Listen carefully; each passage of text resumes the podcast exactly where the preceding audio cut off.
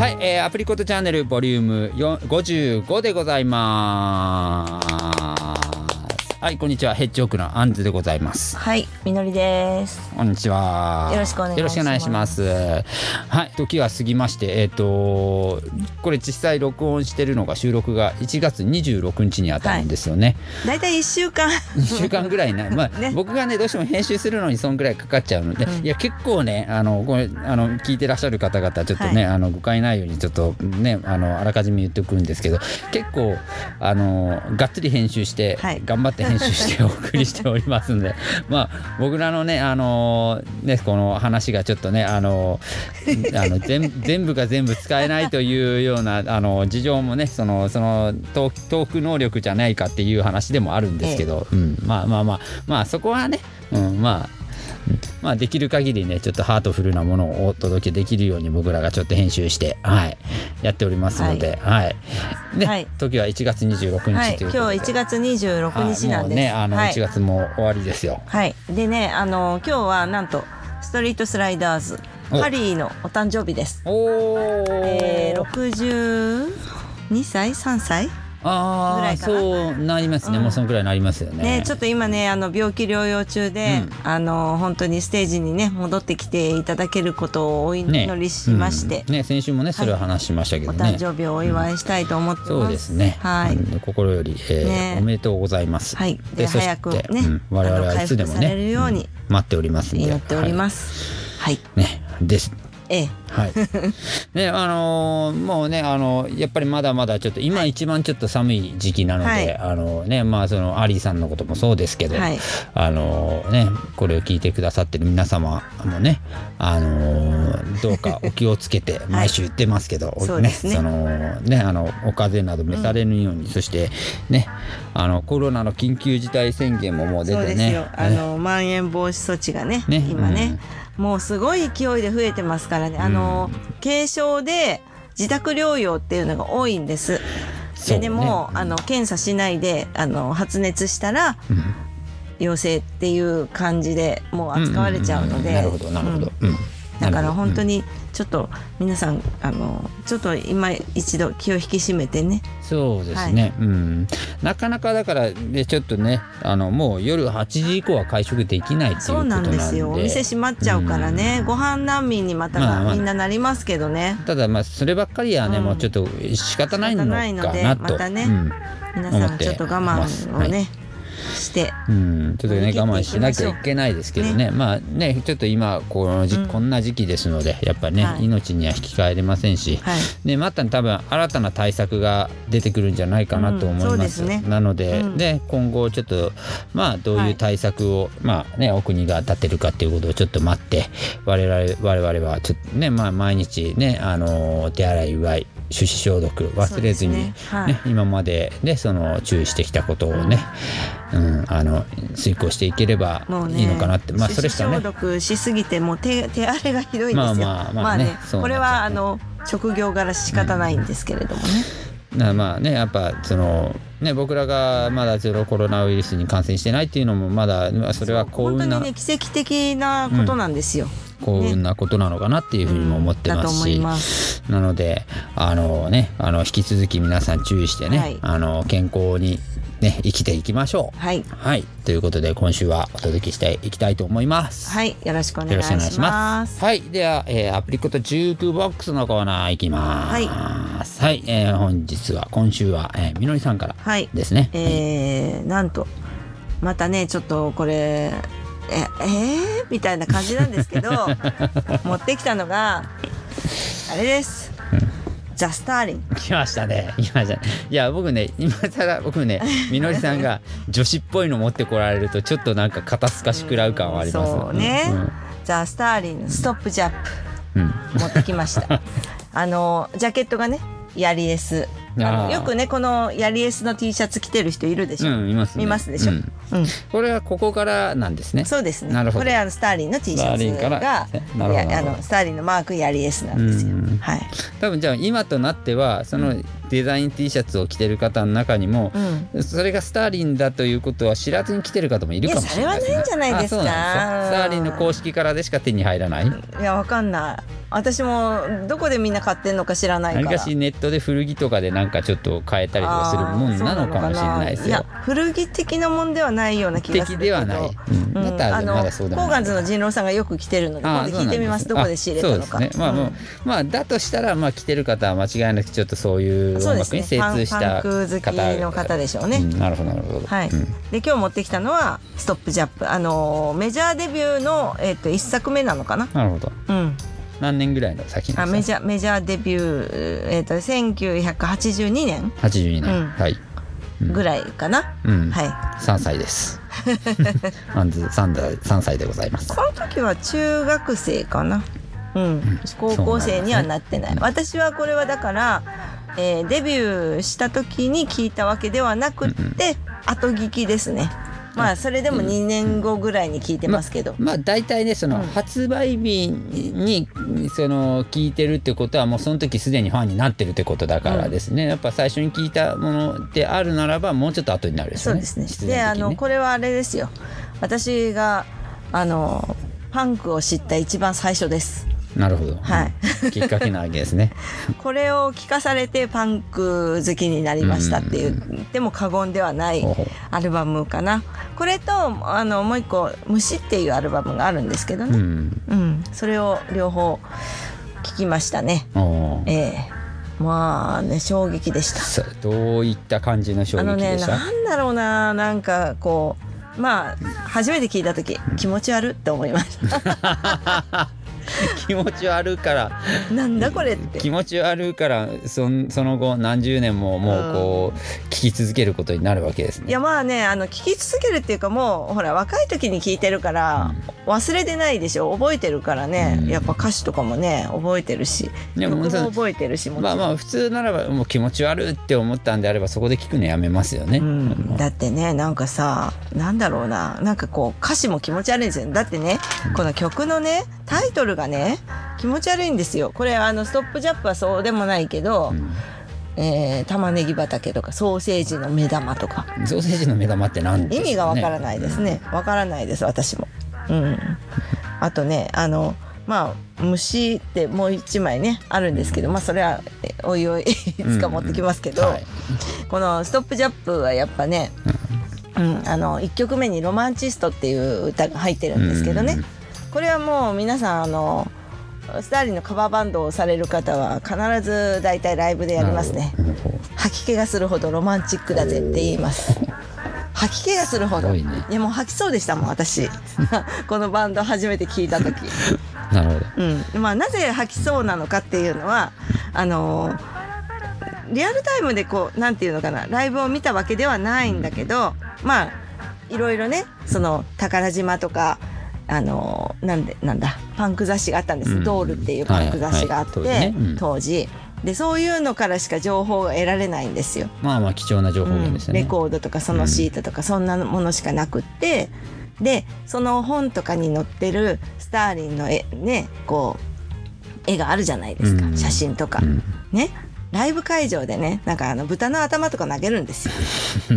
よくほら中国とかに行ったらさ、うん。こうなんかえ屋台みたいなところでぶら下がってるじゃないですか、ね。豚の頭、はい。首から上がね。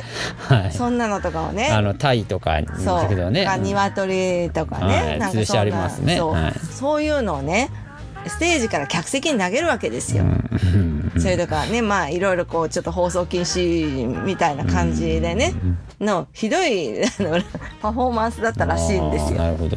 でその写真を見て 気持ち悪って思うじゃないですかやっぱね、うん子供だし。まあまあまあいやまあ気持ち悪いですよね。そのいやそれは大人が見てもやっぱあ気持ち悪いなって思いますよね。はいうんでもやっぱなんか音楽は音はすごい素敵なんですよやっぱね。うんなんだろうこの音が心地よかったんでしょうね。んいや僕もね先ほどはい聞かせていただいて僕はやっぱりその今までそんなに触れてきた音楽ではないですけど、あのさっき聞かせていただいた時にあのまあある程度ちょっとねいろんな音楽をこう聴いていろんな音楽をやってきた身からしてもあやっぱあ重いビートがやっぱりこうやって繰り広げられてたんだな当時、このバンドには。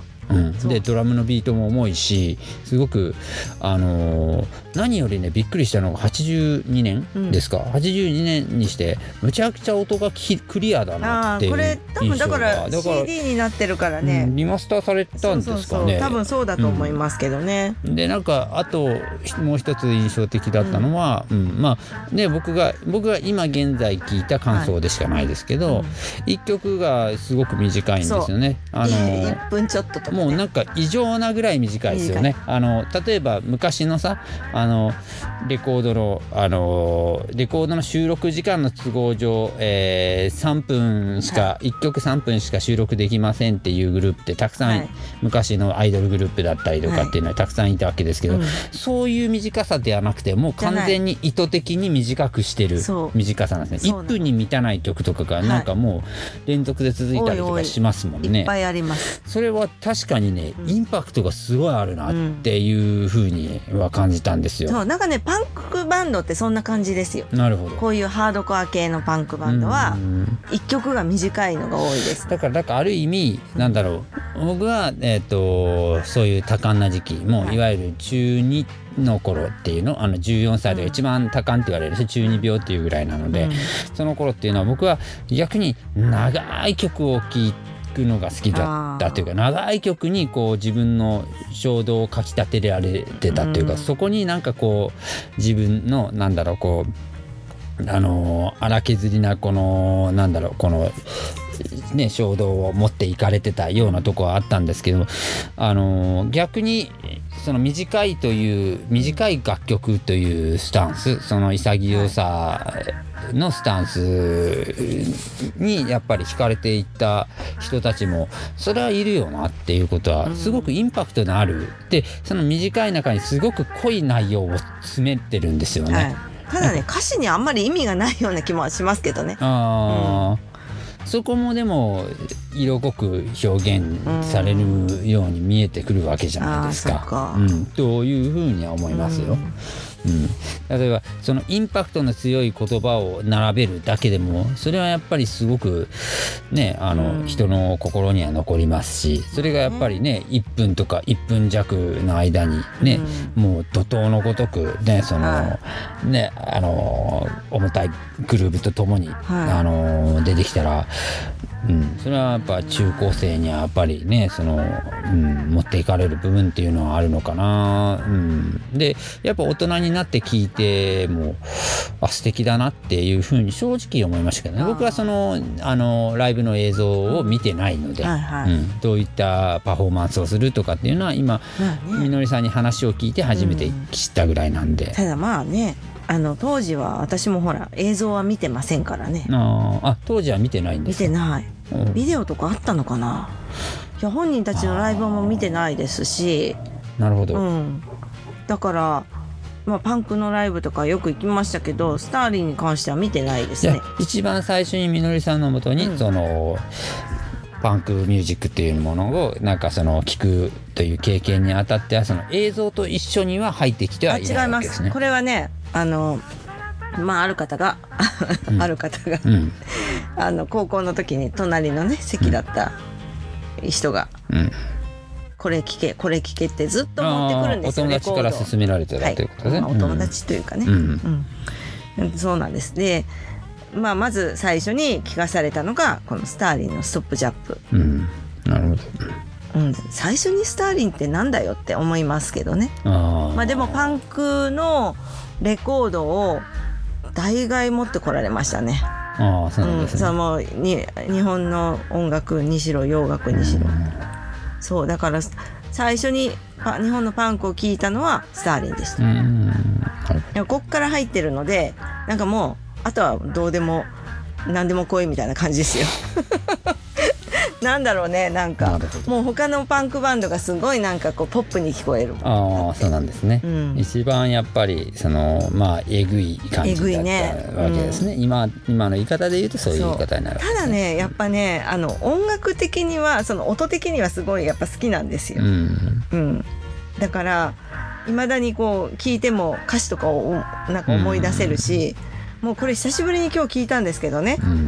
なんかいや覚えてるなと思あって。でねこれ実はそのスターリンのカバーバンドをあの四天王寺のヨウさんが別バンドでムッソリーニというバンドをね、あのスターリンのカバーバンドをね あのなんかイベントでやるやるんですよ。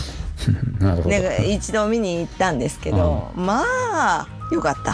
ああそうなんですね、うん。えーなんか私も懐かしい感じがしたし、あのあれですよ。ドラムが変わっただけでメンバー主典ですからね。ああそうなんですね、うん。え。ードラムは名ドラマーじゃなくてうん。別の方がね叩いて、えー、あーじゃあまあわりかしその過激なバンドだったんですね。そのこカバーバンドも、そうそうそう。あのだからメイクもみちろうさんのスターリンの時のメイクをちゃんとようさんもしてましたよ まあそういうところは大事なところですよね、う。ん、でもねやっぱねこれを聞いた時にねあのいつだったっけ？去年？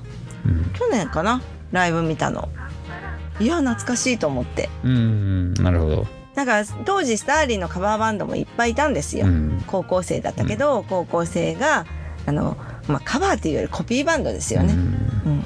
いっぱいいましたね。うんうん。だからそういうのから見てるのでなんか懐かしい感じうがしますね、んなるほどね。ただ今大人だからみんな演奏も上手じゃないですか、うん。でもねこうこういうパンクの音に関しては上手に演奏しちゃダメなんですって。ああそうね。ああそう言いますね、なんかね。なんかギターとかもね、下手くそに弾かないといけないって、うん。らしいですよ。うん、なんかそう言われますね、ん。なんかね。うん。まあでもねやっぱなんだろうな青春青春の1ページというか、こんな青春だったんだと思ってね、うん、まあまあでもそれも一つね大事な青春じゃないですか。もうちょっと可愛げがあればね。まあまあまあ。普通こんなね聞かないじゃん。まあまあ。ま高校生の時なんかみんなチェッカーズとかにキャーとかなってた時代ですよ、あまあまあそうでしょうね。うん。うん。フミヤとか言ってましたよね。みん。なみんなはね、はい。うん。決してそんなことはなかったなかったですね。まあチェッカーズも聞いてましたけど、うんまあアイドルに走ることはなかったですね全然。ねチェッカーズもアイドルのつもりでデビューしたわけではなかったんでしょうけど、ね、まあまあでしょうけどね、うん。まあなんかいろんなね諸説ありますよね、その辺ねなんか僕もちょっとまあそのまあ僕もまあチェッカーズ聞くであ好きで聞くことはありますけど、まあでもやっぱりねこの一番音楽を聴いた時期がこういうのばっかり聴いてたんですよ、ああなるほど。うん、なんかアングラパンクみたいなね。一番そのなんかこう自分の中に取り入れる年頃の時期ですよね。いわゆる取り入れやすいと吸収しやすい時期ですよね。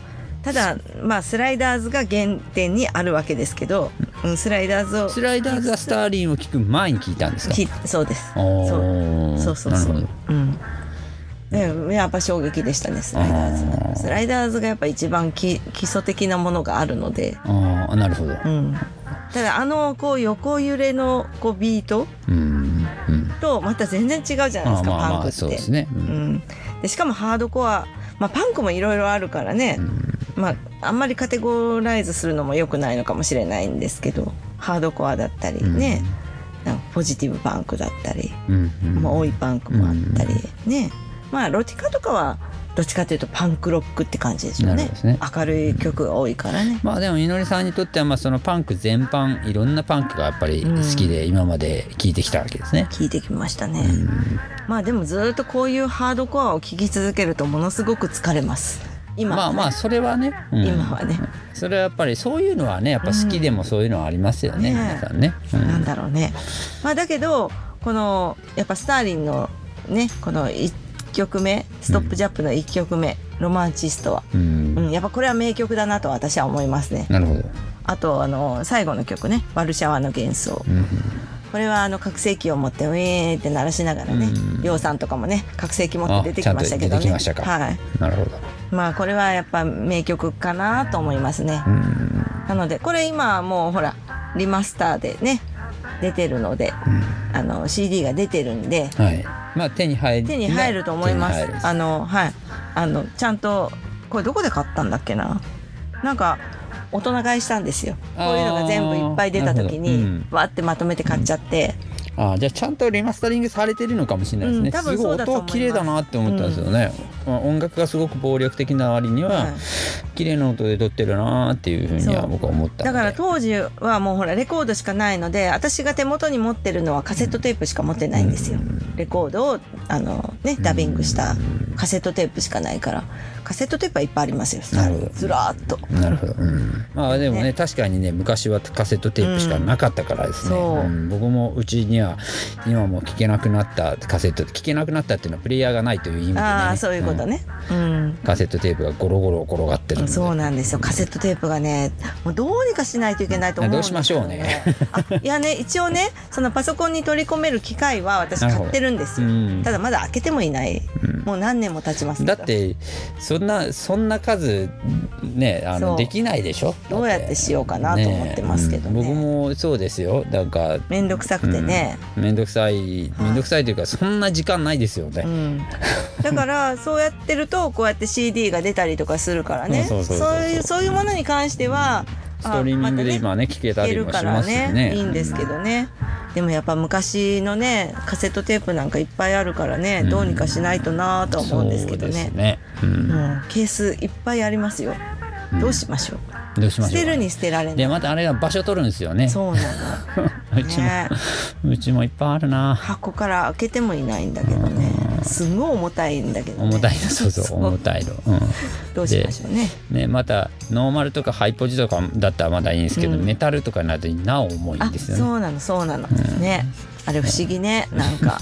でもその方が伸びないような気がしてて伸ねびないしまあ音も良かったんですよ。そうそうそう。確かに。多分ね。うん。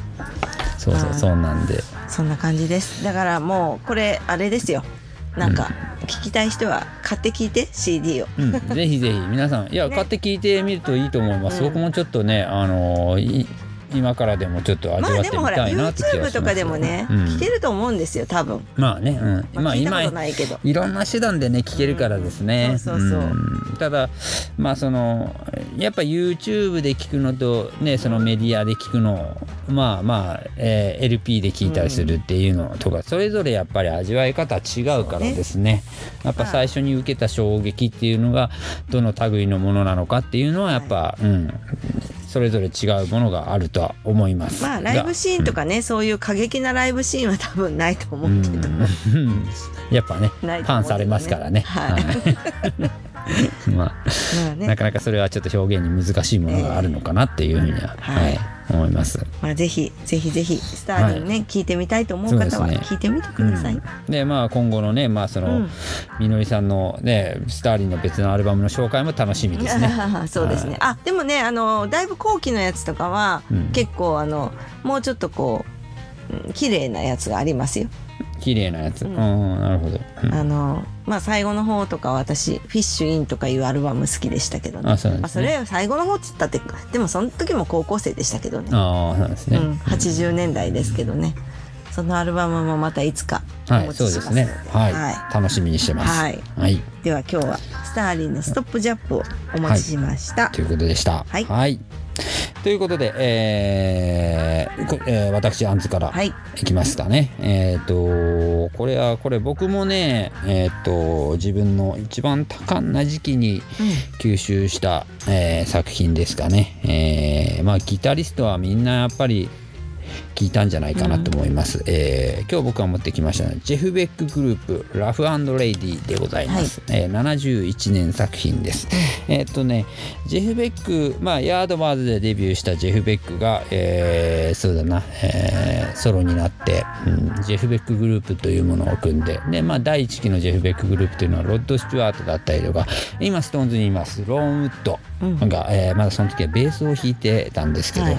まあそのねあの黄金期と言われる第1期、えーを、えージェフ・ベック自身が、えー解散させてしまって第2期に、えージェフ・ベックが新たな音楽を挑みたいということで組んだ、えーアルバム、えーそれが「ラフレイディ」なんでございます。えーあのね全体的にねあのちょっとねソウルテイストのあるうんファンキーな作品になってるんですよね。あのジェフ・ベックがおそらくその時ねそういうちょっとモータウンだったりとかそういう音楽に興味を持ったんじゃないかなというふうには言われております。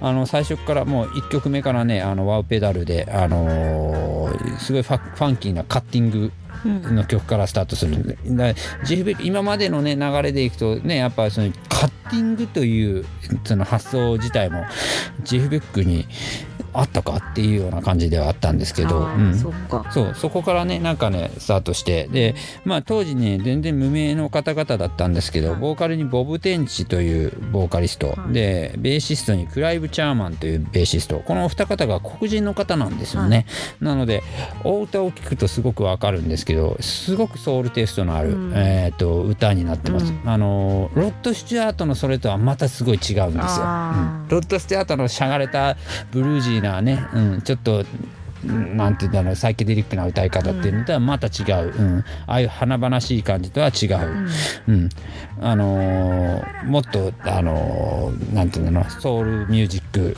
のね、うん、あのー、後乗りの感じの、えーあのボーカルなんですけどここになんと、えー、まだ若かりし頃のコージー・パウエルがドラムで叩いてるんですよね。はい、コージー・パウエルもこの、えー、これからどんどん、えーとまあ、あのハードロックやヘビーメタルの業界でね、その名ドラマーとしてねあのその一名をねもうあの響かせていくんですけど、うん。あのまあ、くしくもねあの交通事故で、うん、最終的には亡くなられて。うんあのもう今はねもうご在名ではないですけど、はい、あのそのコージー・パウエルがまだ若い頃の華々しいデビュー作なんですよね。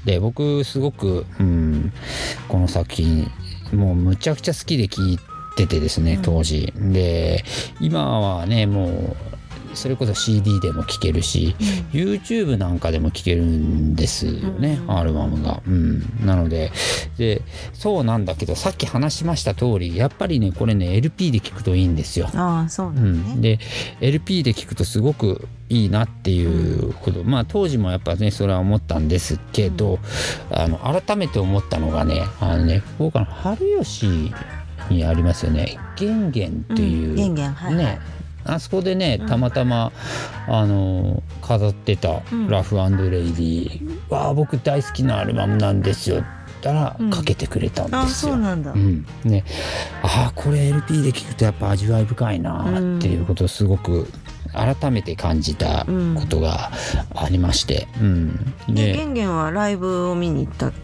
あいやたあの時は多分単に飲みに行ったんじゃない？多分ねそうあの時一緒にそうレイラさんも一緒に行ってたんで。うんまあ、レイラさんってこういう名詞出してしまいましたけど、はい、はい。はい、あのレイラさんいらっしゃったらね。そうそうそうそう聞いてくださってたらですね、あのレイラさんと「すげえよラフレディありますよ」っつって「うん、ちょっとかけてもらおうよ」っつって、うん、かけてもらったんですよね、うん、あの人もねなんか音楽の趣味はよく合う部分もあるので、うん、まあいろいろその時ねあの語ったものについて、うん、あのいろいろ語っていただきましたけどね、はい、うん、すごくそう全体通して、うん、ファンキーなんですよね。なのでなんだろうあの下北から出てきました、えー、うん、金子真理さんやチャーさんやら、うん、うん、あの辺の方々が、うん、えーと、成瀬義弘さんとか、うん。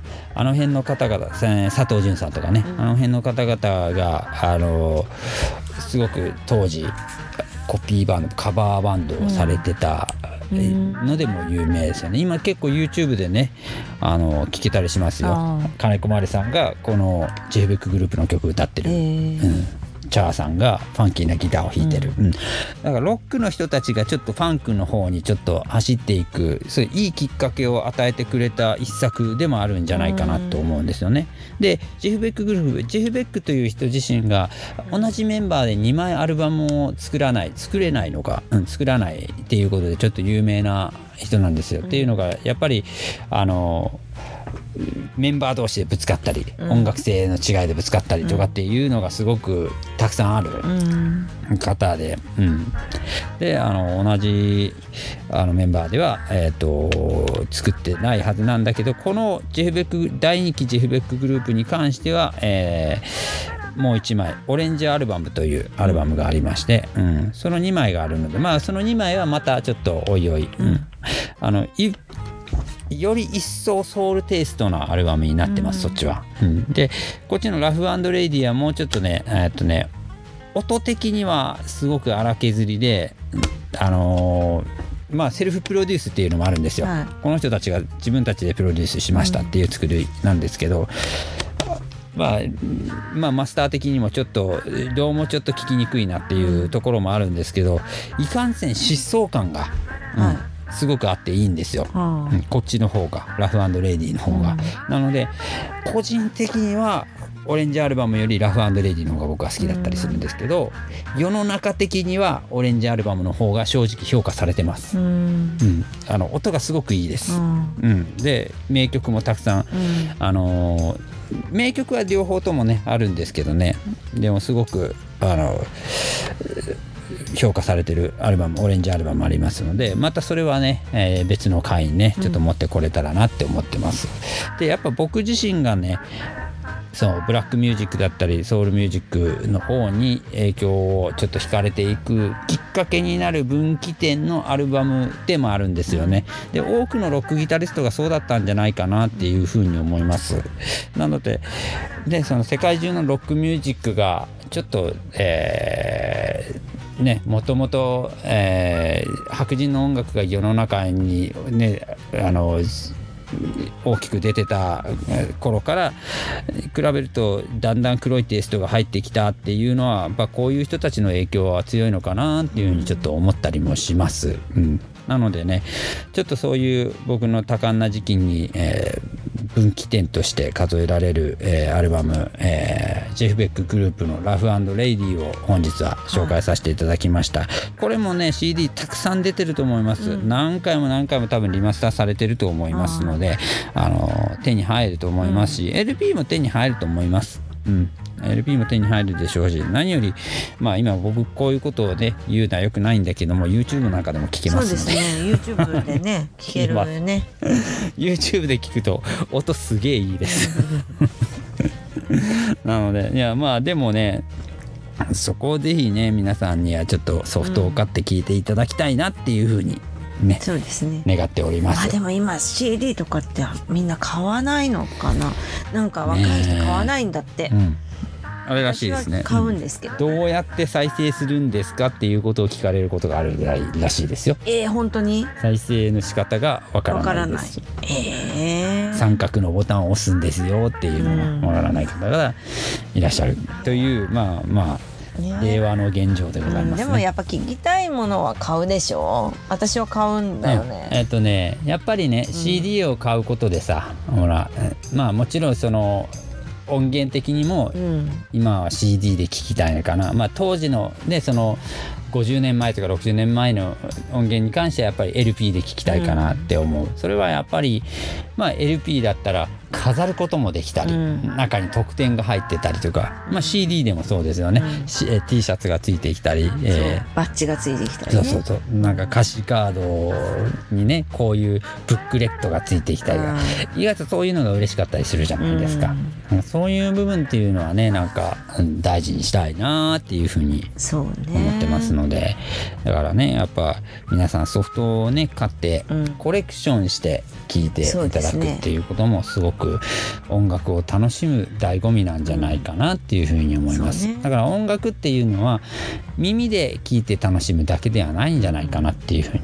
そう。そしてほら昔のやつでも今中古ね CD 屋さんとかレコード屋さんとかあるでしょ、いっぱそういそうそう。手に入ります手に入りますでで今こう日本の国内版でね、そのえーはあの発売されたアルバムなんかは、なんかブックレットに一緒に誰々のインタビューが入ってたりとかそうね。するじゃないですか、うん、あの音楽評論家の誰々の,、えその解説が入ってたりとかするとその当時の時代背景もよくねやっぱ伺えたりも、うん。で他にどういう、ね、競合のバンドと競り合ってたのかとかっていうのも分かったりとかっていうのするじゃないですか、そういう楽しみ方っていうのもあるんじゃないかなっていうふうに。うん。あとねあの東京にねディスクユニオンってあるでしょ？はいはいあそこはいいんですよ。パンク感とかヘビメタ感とか、うん。あのジャンルがちゃんと分かれてて、ものすごく探しやすい。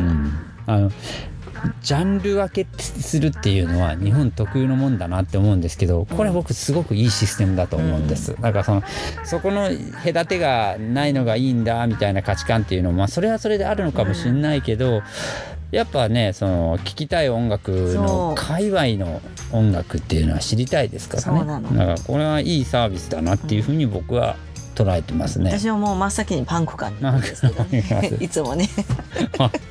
僕はハードロックヘビーメタル系の方に行くかな、うん。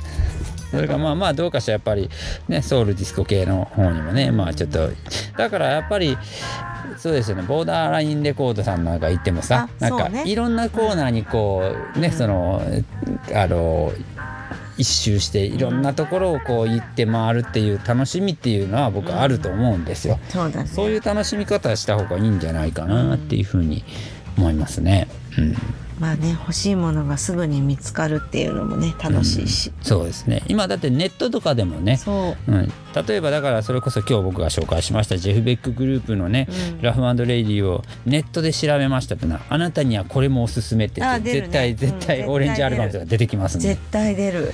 あのそれこそこの界隈の方はこれもセットで買いましたみたいなそうのとかねだってさ YouTube もさこう見てたらね、同じようなのがおすすめで出てくるじゃ出てきないですか。ますね。別に好きじゃないパンクバンドが出てきたりとかするんですよ、で なんだこれはみたいなね。うんまあまあでもねうん。まあそういうとこからさ全然あこれは知らなかったなっていう情報がうん。手に入ったりするじゃないですか、まあね。あこんな作品あったんだみたいなのもね、僕最近になってそういうの結構ありますよ、なので、うん、そういうふうになんか音楽をねその吸収していく機会がで、ね、今たくさんあるわけですから、うん。でもねなんかこうほら検索したものとかがさ、うん。やっぱりこう似たようなものを出してくるじゃないですか、うん。まあ YouTube に限らずね。なんか監視されてるみたいな気にもなるよね。あなんか誰か見てる？私のことみたいな。ね そんなわけないんですけどね。ね。うん、まあでもねまあまあそういう気分になる広ところはね。告とかさ、うん。なんかね。よくできてるなって思いますよね。確かにね。なんで私がこれ欲しいの分かってるの、うん。みたいなね。そういう逆に逆になんで僕がこれを欲しいと思ったのっていうようなのもなんか出てきたりしますけど、全然関係ないのが出てきたりしますからね、えー、みたいなね。それでポチってやっちゃったらね、うんもうちょっとびっくりですけどね、うん。うん。なんかなぜかたまになんかそのん。女性のシェイプアップブラとかなんか宣伝で出てきたりとかするんですけど、はい。あなたあなたのおすすめあなたへのおすすめな なんで？それは女の子チックだからね。いやっていうことか。いやいやちょっとよくわかんねえぞこれなんかさなんだろうね。あのメイドラマもそうですけどね。女の子っぽいですよね。あーあああいう。メイドラマはあれですよ女のあの容姿が女の子っぽい後ろから見たらね。そうね。あんずくんの場合はあれですよ。あの性格が女子っぽい。性格が女子っぽい、はなるほど。ねなんか 多分。そうなのかな、ん。うん。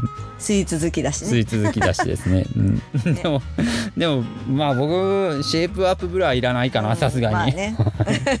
ちょっとたまにびっくりするのがね なんか来るんですよ。なんんでって思うんですけどね。それをこう検索してたのかな。いやいやしてないしてない。する用事がないんで僕も。や誰かにほらプレゼントとかさ。いやいやいやないでしょう、ね。うん。だってシェイプアップブラをあのプレゼントされたら嫌でしょ、うん、うん、そうね女の子びっくりするよね。嫌でしょだって。だよね。単純に気持ち悪いじゃないですかそんなの。何この人みたいなね。それはそうだわ、うん、まあまあまあそんなね、はい。今ネットでねいろんな検索ができるので本当にねあの僕らの頃僕らが若い頃なんて知りえなかった情報がねたくさん。本当に、うん。だけどね私も考えたらもう本当に何もない時代に、うん。携帯もなかったんですよ。携帯なかったですよ。ね本当に本だけしかなかったんですよ、うん。本だけが頼りだったんです。だから僕が中高生の頃でそのなんだろう MTV とかが出てきたぐらいの頃なんですよ、なのであのあれですよ。あの自転車であの、うんもう30分から1時間ぐらいかけて近くのみゆきボーリングセンターに行って、コインでジュークボックスで見に行ってました。よ MV とか、へー。はい。あそうなんだ。ねやっぱり映像を見てさ僕ギター小僧だったのでどういう風に弾いてるのかなとかっていうことを知りたいわけですよ。当時の。うん。まあねちょっとほら年代がまだだいぶ後になるからそういうのが見れるじゃないですか、うん。私たちの時なんか本当に映像なかったですね。ないと思う、うん。ビデオとかね出してるバンドとかはありましたけど、うん。そういうのは見れるけどでもテレビに出るわけでもないし、うん。この人たち。そうですよね。テレビの歌番組とかやってたけどそういうところに出てくるような人を好きじゃなかったので。ね。まあまあそうですよね。うん。もうこういう人たちね本当にねよく知ったなと今に今になってみれば思います。そうですよね。だからリアルタイムでライブを見てみたかったなっていうバンドはたくさんあるんです本当に。それはね、ううんん、ありますよね。そうだからもうちょっとねあの中学生ぐらいの時にね知ってて。まあ、福岡のね田舎に住んでなくって、うん。もうちょっとこうね東京とかにしょっちゅうまあ行ってはいましたけどね、うん。そういうライブハウスに出入りしたりとかしてなかったので、うん。なるほど。まあ、もうちょっとねあのいろいろ行けたらよかったなとうん。思いますけどね,、ねでも今だから一人でそれこそライブハウスとか行けるけど、うん。高校生ぐらいね中高生の時にねあんな歌舞伎町とか通ってライブハウスとか行けないでしょ、まあ多分すね今歌舞伎町一人で歩いたってね声もかけられませんからね。そうなんですね。なんか若いお姉ちゃんとかにはね声かけてるけどね、なるほどですね。うん。そうなんですか？そう、ん。うん。見た見たことありますよ。なるほど。うん。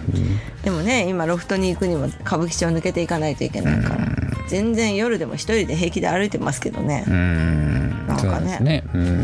まあ、でも昔はやっぱりねあのそういう時はあれですよ。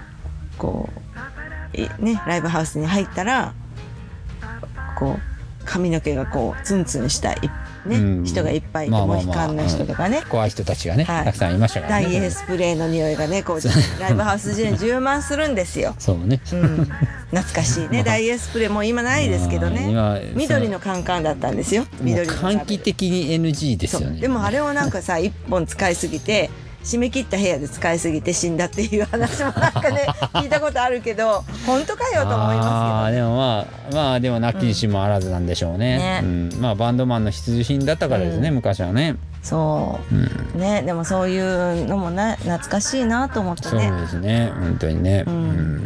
まあ、あの時代に戻りたいなっていう気もちょっとしますね。タイムマシーンがあったら行ってみたいな。そうですか、でも不便ですよ多分。いやでもそれはそれで楽しかったもん。いやいやその当時は、今の今の僕らの不便利さを知らないわけじゃないですか、今の僕らの便利さを知った状態で多分当時のところに行くってなると私戻れるかもしれない。戻れる、携帯なくても平気だもん。うんすんごい不便と思いますよ、うん。だって連絡一つ取るにもねそうだよ。公衆電話だそうよ電話ボックス入らないといけないんですよ、もうで待ち合わせしてもね喫茶店に電話してたんだから、うん。そうそうそうそう。じょね誰々様って呼び出しされてましたからね。あでもそうういう時代じゃないでしょ多分。いやいやいやでもそういう時代ですよ。本当、うん、僕らの中高生。だからそうだな。僕らが高校生の頃にポケベルが世に普及したぐらいの頃なのでだからポケベルが世に普及する前まではその携帯であの携帯する連絡手段っていうのはんあのなかったわけで携帯手段あ携帯電話はあったんですけどどでかい携帯電話はね、うん。あったんですけど。しもしもっていうね。そうそうそうそう あれはあのねやっぱりお金持ちの方々のものだったので。だってすっごい高かったんよねそうそうそうそう。うそうなので、うん。あの僕らに普及したのはポケベルが最初だったんですけど、うんそね。それが高校生ぐらいだったのであそれまでは、うん、あれはね便利なんですよ営業の人なんかね。あまあ。まあ営業先でね話が長くなっちゃうでしょ、そしたらわざとねピッピってな、ね、自分で操作して鳴らすんですよ「あすいませんちょっと」とか言いながら なねね。そういう営業の人の使い方がねがねあるわけですねありましたけどはい まあもうその頃は働いてましたからなるほど。まあ私、僕はい、僕まだ高校生でしたので、あのねねその隣のここうちは男子校だったので、うん。隣の高校の誰々ちゃんにねその昼休みになったら、えこうあの購買部の横の電話ボックスに並んでましたね。ね。みんなねメッセージ送ってね。送ってはやってましたね。い、ね、懐かしいなですですです。はい、ちょっと話が飛びましたけれどもね、まあまあだからやっぱ今ねなんぼでも調べる手段があるからですね。うん、なので、あの皆さんねたくさん知っていただきたいなって思います。本当に今までねあの今までロックミュージシャンがたくさん世の中にね、その出してきた音楽の功績を考えたらねねそれを味わえる時に味わうということがやっぱり一番やっぱりね得なことだなっていうふうに僕も思いますので。で私たちがこうやってねここで紹介したものをねあどんなんだろうってね聞く手段があるわけじゃないですか。うん、本当に、うん。ね、ちょっと興味あるなと思ったら聞いて聞いてもらいたいし。いただければなっていうふうあ私のはちょっとねあのディープすぎておすすめできません。にいやいやいやいや。ディープなのを聞きたい人はどうぞ。うん。えぐめめなのを聞きたい人はどうぞみのりさんの方で、ちょっとはいえぐいですけどね、はい、なかなか、はい、なかなか女の子が聞くようなもんね、まあまあもんじゃないまあね、はい。ですけどね。はい。はい。ですので、はい。まあね皆さんそうやって楽しんでいただければなと思って、はい。アプリコットジュークボックス展開しております。はい。えー今後ともねなんか、はい。またねあのー今日紹介したものの続編的なものをね、今後も持ってくるとまあ持ってく思いまるでしょうすんでね。ね。まだいろいろ紹介したいものはありますけど、僕もありますんで、はい。はい。ぜひぜひはい。お楽しみ、こうご期待ということで、よろしくお願いいたします。しくお願いします。はいということで、は、はいいえーなんかねこの間このね間ね、お好み焼き食べに行きましたね。行きましたね。はい なんかね素敵なお好み焼きを素作っていただきましたね。好み焼きを作ってい。ただきましたね。はい、私フェイスブックにあの動画を上げましたけれどもね。片絵の方でね。そうなんですよ。はい。はい、美味しかったですね。美味しいことありましたね。うん。いや、本当にね、あの、プロ仕立てのはい。技が、本当に。あの、フェイスブックでね、あの、多分見れると思いますはい、けど、みの私のページで、うんフェイスブックのページで見れますので、あの。あの横にしないといけないです。はい、そうそうそう。見たい方はねあの私にお友達申請してください、はい、あのお好み焼きが美味しく美味しそうにできる。様が、ちょっとだけね、うん。うん。そしてあの解説をね、はい、横ではい。天才ドラマーが、はい。あのうずうず解説しながら、解説してますけど、うん。焼いてる焼いてるようさんがうるせえシャーシーって言ってました。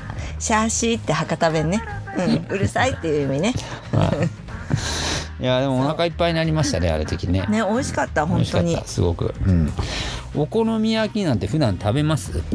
あーでもね好きは好きですね。食べないけどそんなに。食べに行く機会がないでしょまあある？食べに行かないと食べなないいでしょものになったお家でしないもんね。これでもね僕ねあれですようちね家族がお母さんとかがいた時は、うん。しょっちゅうお好みあーで焼き家でやもそうってました。そう家族がいる時はしてた、ね、やってたよね、うん。でうちは姉がむちゃくちゃ好きでね、お好み焼きやってたな。あでも私一人暮らししてた時に東京で一人暮らししてた時はあのほら千切りキャベツのパック売ってるじゃないですか、うんうんうん。あれをね買ってきてあのガー焼いてちょっと卵溶き卵とうん。こ小麦粉をちょっとだけ混ぜてお好み焼き風になんかキャベツ焼きをしてました。キャベツでも玉で買ってカットした方がだからそういう手間がかかるじゃない手ですか。間かかんないじゃないですか？キャベツが千切りするぐらい。そうそういうのが面倒くさいんですよ。私は面倒くさいのだからもう切ったやつを買ってくるんです、なるほどなるほど、うん。でもほら焼いたらねお好み焼きの味になっちゃうじゃないですか。ちょっと粉混ぜるとね、まあまあまあそうですよね、うん。そう。だからあのなんていうのかな。薄い生地になっちゃうけど、うん。まあキャベツ焼きみたいな感じでね、あの一人の時はよくやってました、うん。まあまあまあリーズナブルでね。夏はそれ、冬は湯豆腐湯豆腐うん、大体そのパターンでしたね。何食べて生きてパターンんだって。少な。何食べて生きてたんだろうなと思ってね。でもお好み焼きって確かにね手軽に美味しくできていいですよで一人ね暮らしだと本当にね、うん。自分しか食べないじゃないですか。で。僕ねそうお好み焼きってわりかしずっと子供の頃からのあのまあ磯野家で味わったうん。お好み焼きの印象はどっちかっつったら関西風のお好み焼きだったんですけどうんあのうちの兄が広島大学に行くようになって、う広島のお好み焼きはこれだぞっていうふうに広島焼き美味しいですよね。そうそうそうそう。大好き。だからあの兄から僕ひお好み焼きも教わってでうん。こういう広島はこういうもんだぞっていうふうに言われて食べたのが衝撃的だしでしたね。美味しいですよねあのねそう。福岡にもね美味しいとこあるんですよ、うん。あの他のとこ私知らないんだけどあの有線有線っていうかあのあそこはなんだ新勝寺になるのかな、うん。おたふくっていうねお好み焼き屋さんあるんですよ。ほうほう。広島焼きの。うん。もうそこがもう、うん。めっちゃ美味しいの。で昔から行ってたんだけどもう最近ここ何年って行ってないけどもう昔しょっちゅう行ってました、えーまだある。それね結構ね広島うん。ボリューミーでね、なんかあのこうね焼きそばもちょっと焼きそば好きな人間からしたらやっぱね、僕大好きなんで。そうですね、ん、あれは、うん、衝撃でしたね。でもやっぱ福岡人のお好み焼きは福あの吹き屋ですよ。って言いますよね。福岡人は吹き屋ですよ。そうこれねちょっとねあのなんだっていうようなお好み焼きですけど、うん。これこれお好み焼き？みたいなうん、いや僕も最初ポテッとしてますからね。僕も最初行った時に、えーって。これお好み焼きでしょ？でも私たちは学生の頃あれを食べて育ったんですよ、まあソウルフードってやつそうですね。ね。うん。大体その博多のソウルフードは吹き屋のお好み焼きか、まあ、うどんでしょ？やわやわのうどんでしょ？うどんですかね。まあ、牧はだからそそこそああまあそうですね。牧は西の方限定なのかもしれないけど、あそうなんですね。うん、で大体博多のうどんっていうのは柔らかい柔らかいですよね。う。うん。ん、カロのうどんとかね。三宅うまあどん、まあラーメンなんかもそうなんじゃないですか？そう考えると。でもねラーメンどうなんだろうね。みんなあれでしょ？元祖とか行くんでしょ、うん、まあ僕はねわりかしどっちかっつったらあのうんそれこそ夏休みなんかに年によく帰ってきてたんですけど、うん鳥栖ってどっちかっつったらもう久留米寄りになっちゃうんですよ。うん。久留米ラーメンね、うん、僕どっちそうかっつったら久留米ラーメンの方が美味しいと思うの。なんかわかんないけど、まあでも私あんま豚骨食べないからわかんないけど、なんかねあの慣れ親しんだ味は僕はどっちかっつったら久留米の丸干しラーメンなんですけど、うん。ただあの初めてそのねよその地域から旅に来られましたっていう方に初めて、あのラーメン食べますっていう方におすすめできるかって言われたらどうなんだろうなってうん。とこはちょっとあったりする。ただ豚骨ラーメンはやっぱみんなほら元祖に行っちゃうじゃないですか。なんか知らないけど、でたださ元祖もさうん。じゃあ初めての方に勧められるかって言われたら初めての方に勧めるのはもうちょっと別のものの方が良くないですか、私フートンのラーメンが好きああなるほど。フートンのラーメンは美味しいですよ。なるほど。ロブさん聞いてますか、聞いてないと思うけど。はい。まあフードのラーメンはね。はい。そう大好き。うん、でいややっぱねだからそれでまあ、うん。自分のソウルフードっていうのはねずっとあってあのうちやっぱ家族、まあ、うちのお兄ちゃんがうん。帰ってきた時なんか、たまにねそれこそ、まあ、久々ちょっと丸干し食べ行こうやみたいな話して行ったりとかするんですけどもう安定の味ブレブレ。うん。そっかそっか。であのお店もねなんか入ったと同時になんかちょっと自分が斜めになったような気分になるようなね。ちょっと三半期間ちょっと苦労されますよみたいな。あそういう感じ？そういう感じの佇まいなんですけどなぜかあれがややみつきになる。全部斜めってるんだ、斜めってるような気がする、うん、斜めってないのかもしれないけど斜めってるような気がする、うん。あでまあまあ昔はねそのまああそこはあのおばちゃんがおばあちゃんみたいな年齢の方々がこう、はい。ラーメンをたくさんねその運んでくれる。はい。んですごい繁盛してるんですよあ常に。むちゃくちゃ繁盛してるんですよ。で常に店内ものすごいお客さんでいっぱいで、ドライバーさんとかが寄るところ？のドライバーさんたちがねトラックがたくさん止まれるような駐車スペースもすごく広く設けられてて、でああのもう常にいっぱいで、うんでおばあちゃんたちがねなんかその「このラーメンどこね?」って言って「これ真ん中の奥たい!」とかって言われたら「テーブル番号ねえのかよ」とかって言う でまあ一昔前今はそんなことないみたいなんですけど、はい。あの持ってくる際におばちゃんの指がついて持ってくるっていうことでちょっと有名な。それはでもよくなんかほら昔のラーメン屋さんって、そうそれこそ私の地元なんかは安全ラーメンっていうのがあるんです。よ安全ラーメン、うん。なるほど、うん麺がなくなったらもう即店が閉まるんう早いんですよ閉まってるのが大体。あこれは西の人しかわからない。あそうなんですね。本当地元しか多分知らないかもしれないけど。ね安全ラーメンそういう感じですよ、そんな感じなんそですね。う。指が入ってる。指が入ってる。おばちゃんの。ねおばちゃんにはい「指入ってる指入ってる」熱ない熱ない熱ないけんね」って言われて そこを言ってるわけじゃないっていうですね。ね。うん。そういうちょっと一連のくだりが有名なラーメン屋さんでもあるんですけどまあまあ今はそんなことはないらしいです。やっぱりそのなんかやっぱりねネットなんかでやっぱり言われたんでしょうね。そうなんだ、うん、多分どうなのかな、うん、だから今はそんなことはないですしまあ衛生的にもね、うん。ある程度は、うん、ある程度は綺麗にしていらっしゃいます、うん。まあでも本当にね豚骨ラーメン食べることがないんですよ。あそうなんですか、うん。もうフートンでしか食べない。たまに。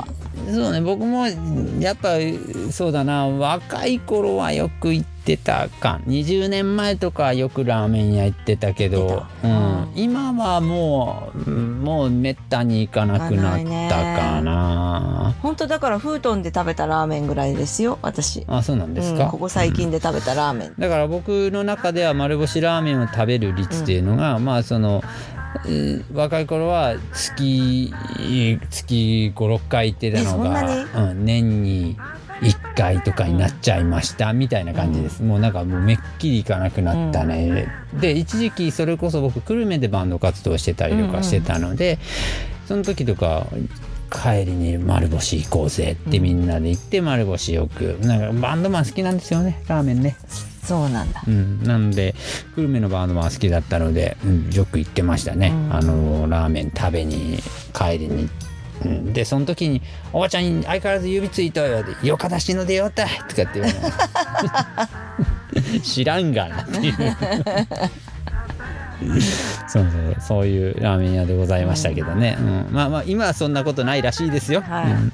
まあねラーメンもねちょっと久しぶりに食べに行ってみようかな、うん。あでもねフートン行けば食べれるもんね。うん。うん。うん、まあ丸星もねまあいつか、そうですね。ちょっとちょっと足伸ばさないといけないですけどね、うん久留米に行く機会があれば、まあ久留米よく行きますけどね。あそうですか、はい。うん、なかなか。だから久留米よく行くから鳥栖を経由するんですよ。なるほどなるほど、うん。あのね。真っ黒になったおでんなんかもね。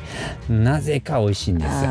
私あおでん食べないな なぜか、なぜか買っあてしまう。でもおでんはねそうあのほら東京のおでんとかね、はい。あのこう出汁が黒いんですよ。うん濃いんですよ。でもね味はそんなに濃いくないの。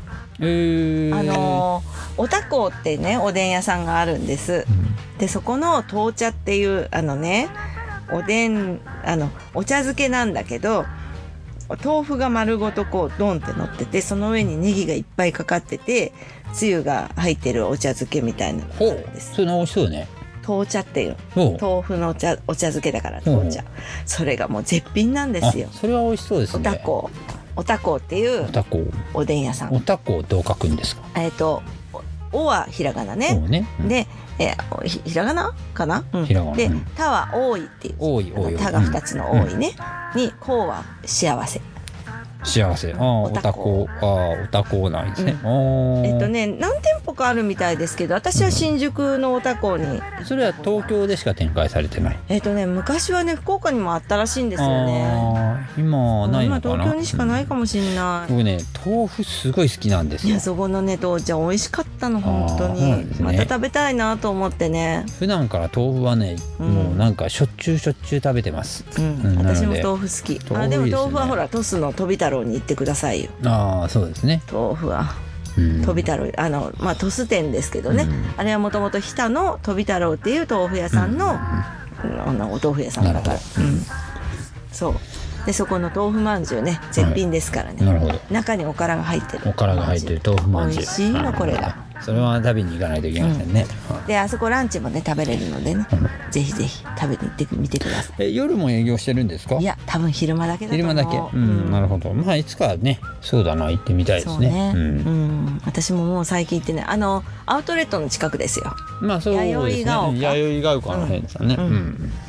です。あの辺か。はい、うん。まああのお近くの方はぜひ行ってみてください。そうですね。まああのわざわざ足運んでもね全然あのいいと思います。うん。日田に行くよりは全然近いので、まあまあそうですね、まあ車があればね、まあ弥生が丘だったら JR でもね弥生が丘駅で降りても、まあわりかし近いのかな？近いんですかね。わかんない。駅が近いのかどうか私もいつも車で弥生が行くので。丘駅から、うん。えーっと鳥栖プレミアムアウトレットまでだと、あまあでもシャトルバスが普通かな。うん。あーそっか。歩いたら30分ぐらいかかるかな、うん。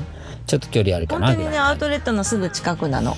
ああなるほど、うん。うん。だったらちょっとまあまあでもバスで行くのもありかもしんないですね、あの福岡からもね天神からバス出てますからね、なるほど、うん。アウトレット行きアウトレット行き。ミアムアウトレット行きっていうバスがね、うん。出てるから。あ今のバーゲンやってるんだって。アウトレット、うん。まあ、アウトレットはね意外とねあれですよ。あの弥生が丘近辺は意外と、あの楽しいんですよ。何かとちょっといろいろええ。ちょこまか、まあその住宅地なので、うん。あのそうだね。住宅地ですね、楽しいお店がちょこちょこ出てきて、うん。あそうなんだ。なんか今できてきてますよ。へえだから僕もちょっとね飛び太郎しか知らなかった。あの辺いあのあの回ってみたいなっていうふうええに思ってる頃です。うんちょっと今度おすすめ教えてくださいおすすめちょっと行ってみてね、はい。僕はね。俺はちょっとまだちょっとまだ行ってないのでそこまでないのね。うん、うん。たくさんなんかいろんなお店ができてるししてるなーって思うんですよね。あの辺通るたびに、うん。私だからその飛び太郎がねできたよっていうのを聞いて行ったんですけどね、あらここアウトレット近くじゃんと思って。まあアウトレットでまあアウトレット内でも一日も過ごせちゃいますからですね。まあただあそこで食事することはほぼないんだけどまあまあまあそうね。確かにね。まあでもほらアウトレット行かないでしょ？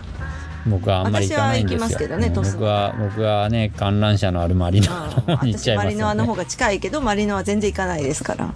なんででしょうね。逆じゃないですか。うん。ね。僕は私トスのプレミアムアウトレットの方が好きですね、僕は海が好きな男なので、ええ 観覧車乗って海見るの？そうそう。うん、最高じゃないですか。で観覧車今あるのかな？ある。まだあるの？でしょ、うん。あそう。うん、っていうか西の人間なのに全然知らないというね。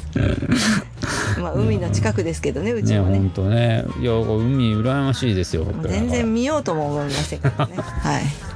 いいじゃないですか海ね。海見えますけどねね。全然ね、うん。はい。素敵じゃないですか福岡の海、えー、そうですか？うん。うん。全然いいと思ったことはこれっぽっちもないんですけど私。そうなんだ、はい。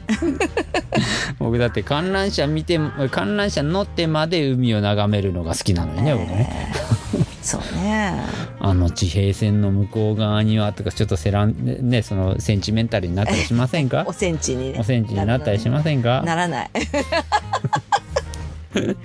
っていうまあそういうオチではいオチで締めくくりまあででも本当おございますね。好み焼き美味しかったし、ね本当ね、うん。美味しかったまあ。たまにはああいうとこ行くのいいですね。なんか自分で焼いたりすると、まあ私焼きませんけど。あそうですか。僕でも意外とあの長崎に住んでた時に、うん。あのお好み焼き屋あの行ってたんですよ。中学校部活に行った時とか、お好み焼き屋に焼きに焼いて自食べに分で焼くスタイル、ね、そうそうそうそう、うん、私自分で焼くとかはちょっと無理。なんかこう。無理ではない。人に焼いてもらわないと。なんで？